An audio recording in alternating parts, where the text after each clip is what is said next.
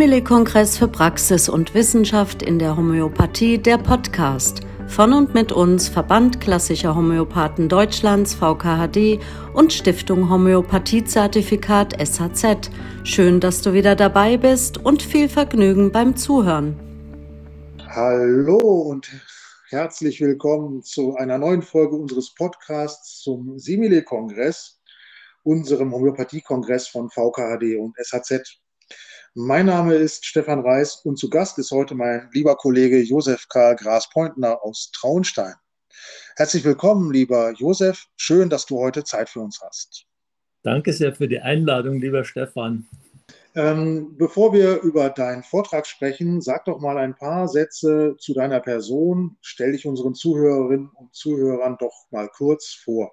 Ich bin Josef Graspointner aus Traunstein, gebürtig in Traunstein, arbeite seit 32 Jahren in Vollzeitpraxis als homöopathisch arbeitender Heilpraktiker, beschäftige mich mit der Natur, Naturheilkunde seit meiner Kindheit, von meiner Mutter und von meiner Oma inspiriert.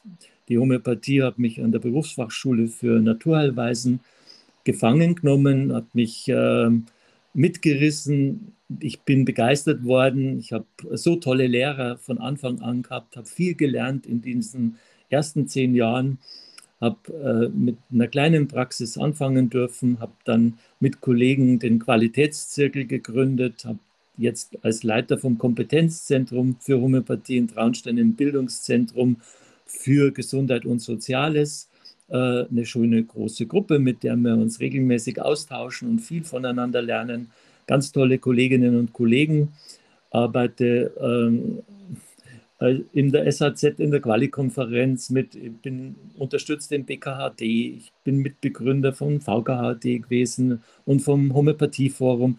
Es ist meine Leidenschaft, Stefan. Könnt noch viel aufzählen, was ich so mache. Ja, das hört, das hört man gut raus, dass du sehr leidenschaftlicher Homöopath bist und ja auch sehr erfahren.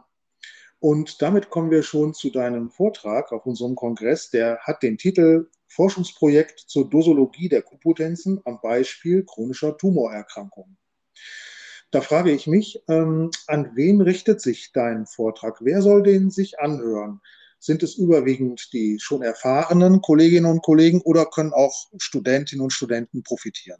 Die erfahrenen Kolleginnen und Kollegen sind herzlich willkommen. Die wissen schon viel da kann ich viel Fragen beantworten, aber ich möchte auch die Grundlagen ein bisschen mit aufzeigen, wie ich in diese Forschung reingekommen bin und was ich mir dabei denke. Und da brauche ich die Anfänger und die Studenten auch, weil die können auf diesen Schultern dann stehen und weitersehen wie ich oder wie wir. Also dort ist eigentlich auch für die Anfänger und für die Studenten ganz viel Denkanstoß und ähm, Motivation, sich mehr mit diesem homöopathischen ähm, Prinzip zu beschäftigen und auch mit zu verstehen, warum Hahnemann sich dann in der letzten Zeit seiner Arbeit äh, nochmal um eine Verfeinerung seiner Dosologie gekümmert hat, warum ihn das interessiert hat. Wenn wir heute nanotoxikologisch drauf sind, kann man das sehr gut verstehen. Ähm, das heißt also auch, dass es äh, nicht nur um die Frage geht, äh, ob ich eine Q-Potenz wähle zur Behandlung einer chronischen oder schweren Erkrankung, sondern auch um die Frage, wie ich die dosiere. Es geht vielleicht auch um die Frage, welche Potenzen aufeinander folgen, welche vielleicht auch sich nicht so bewährt haben. Stimmt das? Mhm. Das sind viele, viele, viele Erfahrungen, viele Erlebnisse mit vielen, vielen Menschen. Und die Patienten sind eben einfach unsere besten Lehrer. Also sie sind die, die die Wahrheit dann zeigen, in die die echte Evidenz dann bieten. Wir haben ein theoretisches Modell, aber erst der Patient zeigt uns, ob das Modell wirklich greift oder ob wir das verbessern und verfeinern können. Äh, das heißt aber auch, dass ja neben der Frage nach der Wahl des richtigen Mittels aufgrund der individuellen Symptomatik auch die Frage nach der Wahl einer wirksamen oder effizienten Potenz und der Dosierung dieser Potenz eine Rolle spielt, oder? Bisher jetzige äh, Stand meines Wissens ja. Ich glaube, dass es einen entscheidenden Vorteil für einen Patienten gibt, wenn wir uns um diese Dosologie oder Posologie äh, sehr genau kümmern. Ja, sehr spannend. Also ich habe große Lust, mir deinen Vortrag anzuhören.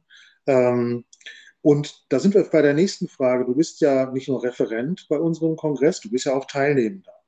Und da stellt sich mir die Frage, was dich besonders interessiert inhaltlich an unserem Kongress. Gibt es da schon was, was du gefunden hast an unserem Angebot?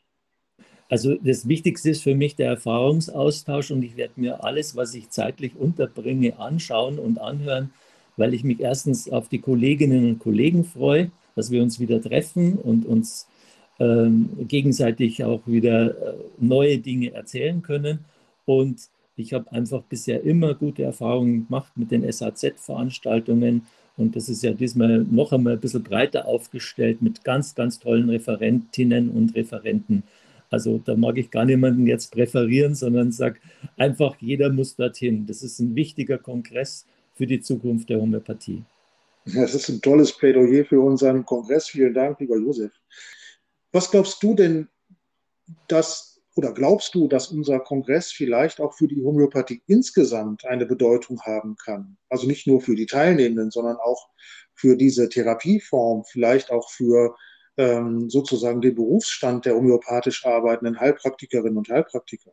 Das hoffe ich, Stefan. Ich, ich sehe ja die homöopathische Seite der Medizin. Ich arbeite ja sehr klinisch in der Praxis, also ich untersuche jeden Patienten. Ich versuche auch alle Befunde der Ärzte ähm, zu bekommen, die die Patienten ausgehändigt bekommen können, um einfach zu verstehen, wo ist das Risikoprofil für den Patienten. Safety first, nicht schaden. Das ist die wichtigste Leitlinie in der Praxis, um Menschen zu begleiten. Und ähm, homöopathisch arbeiten wir mit sehr feinen Medikamenten, die im nanotoxikologischen oder im Nanobereich irgendwo anzusiedeln sind, die eine Wirkung zeigen, wo wir noch nicht genau wissen, wie es wirkt. Deswegen müssen wir uns besonders gut für den Patienten einsetzen und genau schauen, was der Patient denn braucht an Medizin, aber auch was er braucht an Regulierung, die ihm vielleicht fehlt und die ihm die Homöopathie geben kann. Und das, glaube ich, ist etwas, was man in diesem Simile-Kongress sehr gut darstellen kann, weil die Kolleginnen und Kollegen kommen ja von unterschiedlichen Forschungsbereichen und, und Erfahrungsbereichen. Und wenn man das alles wie Puzzlesteine aneinanderreiht, alles zusammennimmt und das dann äh, hinterfragt, dann ist für Physiker, für Chemiker, für Nanotoxikologen, für äh, Psychologen, für, für Placebo-Forscher. Da ist so viel, viel Platz für neue Forschung. Weil an einem kommen wir nicht vorbei. Es gibt viele, viele Menschen. Ich bin selber in der dritten Generation, meine Kinder sind in der vierten Generation und wir, wir machen alles mit Homöopathie. Unsere Familie braucht keine anderen Medikamente über, über vier Generationen jetzt. Und wenn wir was anderes brauchen, dann brauche ich etwas für einen akuten Notfall, aber im chronischen oder für das, was ich an wirklich chronischen Beschwerden habe, hat mir die Homöopathie eine ganz, ganz große Lebensqualität geschenkt. Und, und, äh, und das sehe ich auch bei Patienten, denen ich helfen durfte. Und äh, das sehen ja auch die Kolleginnen und Kollegen. Also man kann an dem, dass es wirkt, nicht vorbeigehen. Man kann nur sagen, ich möchte nicht wissen, wie es wirkt. Aber mein Anliegen ist, ich will es wissen, wie es wirkt und ich würde am liebsten alle, alle, die in diesem Bereich forschen, einladen, damit wir das herausfinden können. Das ist echt ein ganz großes Anliegen von mir und ich hoffe, der Simile-Kongress hilft ein bisschen mit, dass da ein Schritt getan wird für die Homöopathie und für die Patienten, vor allem für die Patienten. Ganz starkes Schlusswort, lieber Josef. Ich glaube, dass äh, deine Leidenschaft für die Homöopathie, aber auch die Erfahrungen, die du hast äh, in dieser Therapie und auch dein Blick über den Tellerrand, das ist, glaube ich, sehr gut rübergekommen. Und ich kann mir vorstellen, dass dein Vortrag zahlreiche Zuhörerinnen und Zuhörer finden, werden, äh, finden wird. Das wünsche ich dir jedenfalls. Und ähm, das wünsche ich uns natürlich auch. Also ich habe jedenfalls große Lust bekommen, mir das anzuhören mhm. äh, im nächsten Jahr auf unserem Simile-Kongress. Und äh, jetzt bleibt mir nur noch mich ganz herzlich bei dir zu bedanken für das schöne Interview. Ich danke dir, Stefan. Freue mich drauf. Das war Simile Kongress für Praxis und Wissenschaft in der Homöopathie, der Podcast. Danke für dein Interesse. Wir freuen uns, wenn du auch bei der nächsten Folge wieder zuhörst. Sei auch du dabei, live und in echt beim Simile-Kongress am 3. und 4. Juni 2023 in Mülheim an der Ruhr.